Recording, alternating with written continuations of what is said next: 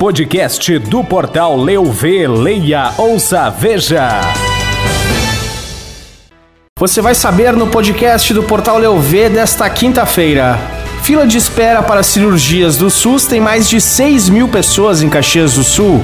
Começa o restauro da imagem de Nossa Senhora de Caravaggio em Farroupilha. Oitava Semana da Cultura e da Arte Italiana de Bento Gonçalves divulga sua programação. Na Dança com a Galera. Rádio Serrana apresenta concurso de dança aberto ao público em Garibaldi. Destaques no estado: 26 pessoas já morreram devido às complicações da dengue no Rio Grande do Sul. Destaques no país: Facebook terá centro de operações para acompanhar eleições no Brasil. Destaques no mundo: Espanha pode se tornar o primeiro país da Europa a aprovar licença menstrual.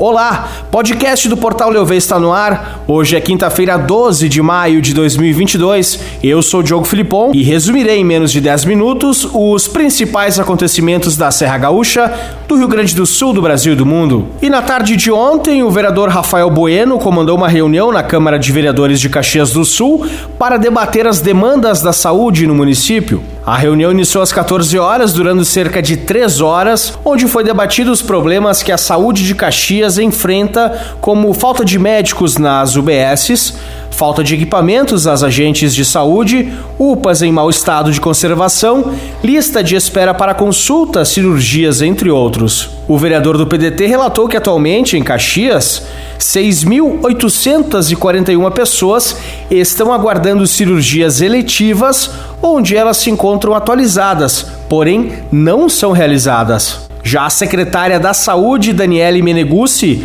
destacou os problemas enfrentados pela pasta no período da pandemia, onde, por ordem do governo federal e estadual, os recursos foram direcionados especificamente para tratamento dos positivados à Covid-19, o que acabou prejudicando o atendimento nas outras áreas.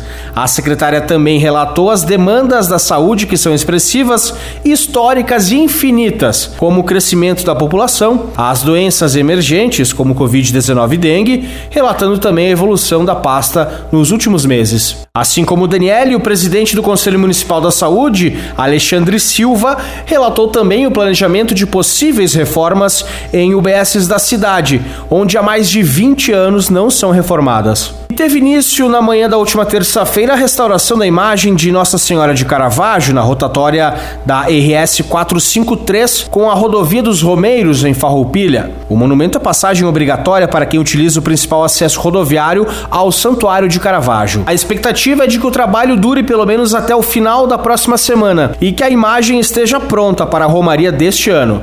A restauração foi contratada pela Secretaria de Turismo de Farroupilha e está estimada em 16 mil reais. E a partir do dia 15 de maio, Bento Gonçalves vivenciará a oitava Semana da Cultura e da Arte Italiana, com o lema Uma Semana para Preservar Nossas Raízes, Tradições e Homenagear Nossos Antepassados. O evento faz parte do calendário oficial de eventos do município, além de fazer alusão ao 20 de maio, Dia da Etnia Italiana, no Rio Grande do Sul. A Semana da Cultura e da Arte Italiana é realizada pela Secretaria de Cultura em conjunto com o Círculo Trentino de Bento Gonçalves e Fenavinho. A comissão organizadora traz uma extensa programação com apresentações musicais, cinema, gincana, Cidade do Vinho, o primeiro encontro de cantorias italianas e filó cultural, a programação do vinho encanado da Fenavinho, desfile cultural, entre outras atrações. E no dia 21 de maio, a Rádio Serrana, emissora do grupo RS Com,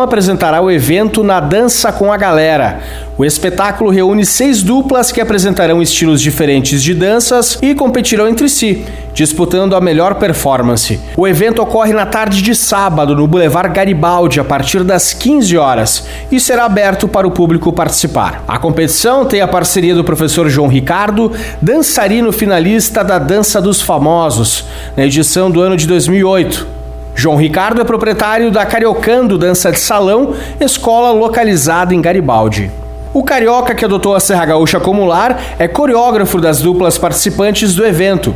Os estilos apresentados serão salsa, zouk, sertanejo paulista, samba de gafieira, forró e bolero.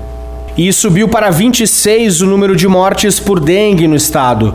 Segundo dados da plataforma de monitoramento de arboviroses da Secretaria Estadual de Saúde, em 2022 foram confirmados 21.741 casos da doença, dos quais 18.090 são autóctones, contaminações oriundas de dentro do estado, com quatro mortes, e Igrejinha, município com mais óbitos pela doença no RS este ano.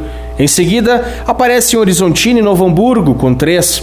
Em Porto Alegre, uma morte foi registrada. A maior parte das mortes por dengue em 2022 são de pessoas com 80 anos ou mais, seguida da faixa etária de 70 a 79 anos.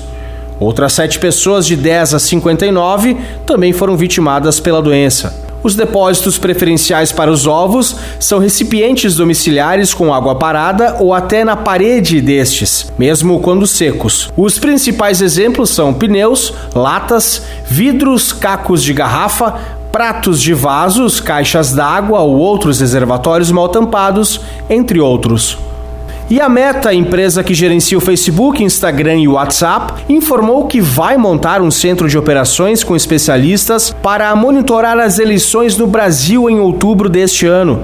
De acordo com a companhia, o foco será no combate a eventuais ataques contra o pleito, na remoção de contas robóticas e na remoção de conteúdo com informações falsas. O centro contará com profissionais da empresa que atuam no Brasil e na sede nos Estados Unidos. A Meta informou ainda que atuará em conjunto com o TSE e que também receberá denúncias sobre violações de regras por parte da Justiça Eleitoral por meio de um canal exclusivo. E a Espanha pode se tornar o primeiro país europeu a aprovar uma legislação que concede a mulheres que sofrem de dores graves durante o período menstrual o direito de solicitar uma licença médica do trabalho. A medida faz parte de um projeto de lei que será encaminhado ao Executivo espanhol na próxima semana. O ponto principal do projeto de lei é a ampliação do acesso ao aborto pelas mulheres espanholas. Segundo o texto, a lei pretende permitir que jovens a partir dos 16 anos tenham sim acesso ao procedimento sem autorização dos pais. Busca ainda garantir que o aborto seja realizado em hospitais públicos. A proposta, no entanto, tem capítulos dedicados a outros temas de saúde feminina. Um desses trechos trata da menstruação e concede às mulheres o direito de tirarem licenças médicas de até três dias enquanto durar o fluxo menstrual. A secretária de Estado da Espanha para a Igualdade, Ângela Rodrigues, é um dos principais nomes por trás do projeto. Ela afirmou que o direito à licença deve ser concedido às mulheres que sofrem de cólicas e outras dores graves. Para o podcast do Portal Leuv, Diogo Filipon. Podcast do Portal Leuv, leia, ouça, veja. Podcast do Portal Leuv, leia, ouça, veja.